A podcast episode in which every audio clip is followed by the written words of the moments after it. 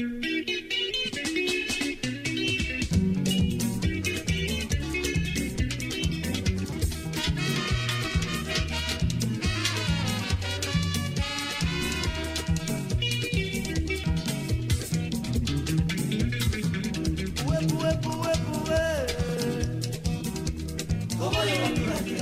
É mais um dia de fazermos uma viagem à nossa terra. Nesta edição, vamos continuar a andar por Luanda e desta vez do comboio.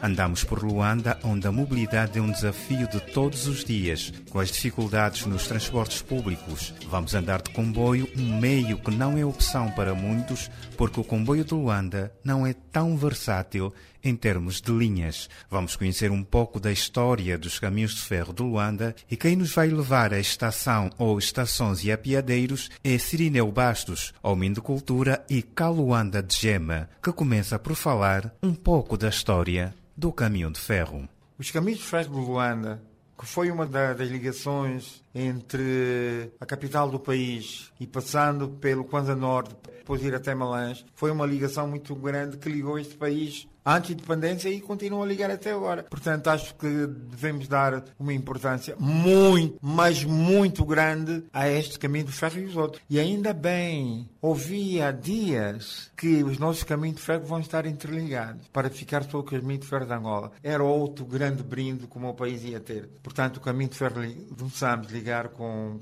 de Benguela, o de Benguela ligar com o nosso, porque já havia esse projeto do tempo colonial e agora, já no comboio, vamos conhecer algumas estações. Grande parte já não funciona, mas que serviram para recordar como circulava o comboio em Luanda. Para quem conhece a empresa Robert Hudson, ali passava o antigo comboio, que saía da estação do Bungo, e por trás da Robert Hudson já havia passagem de nível diferente.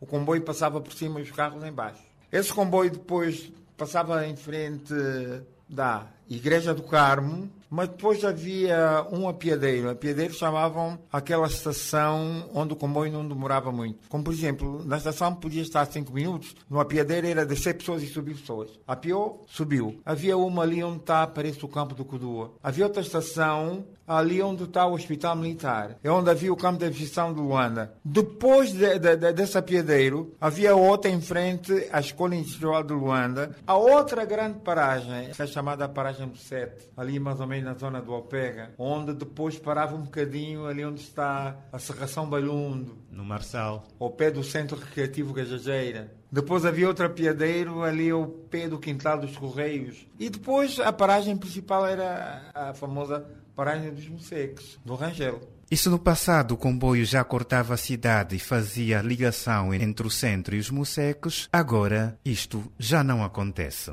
ainda dá um grande reforço na transportação das pessoas. Mas eu às vezes me pergunto, se esse comboio de antigamente tivesse a funcionar e tem uma, uma emergência de começar numa zona da cidade, cortar a cidade ao meio e vir parar para os Mosseques. Quando o caminho de ferro de agora sai do Bungo, tem uma estação não sei quantos quilómetros, mas sai do Bungo diretamente para a estação dos Mosseques. Quando o outro atravessava a cidade como atravessavam os machimbombos, os táxis. Sirineu Bastos, um filho de Luanda, sonha com um museu do caminho de ferro na capital de Angola e deixa um apelo. Até gostava de fazer um apelo a um homem de cultura, que é o jovem ministro ministro dos transportes para aquela estação que está ao pé do Max Maianga ser também um dos museus do Caminho de Ferro. Porque o edifício principal ainda está lá escrito Estação dos Caminhos de Ferro de Luanda. Como está-se a perder tudo, mas quase tudo, da minha cidade antiga, eu ficaria muito grato, se calhar antes de ir para o caixão, e ver, por exemplo, aquilo como um museu. Por exemplo,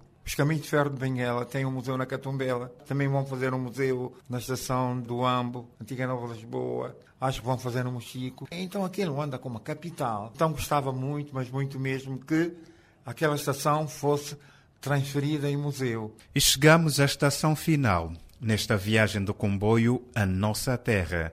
Hoje andamos pelo caminho de ferro de Luanda na companhia de Sirineu Bastos, homem de cultura e cidadão de Luanda.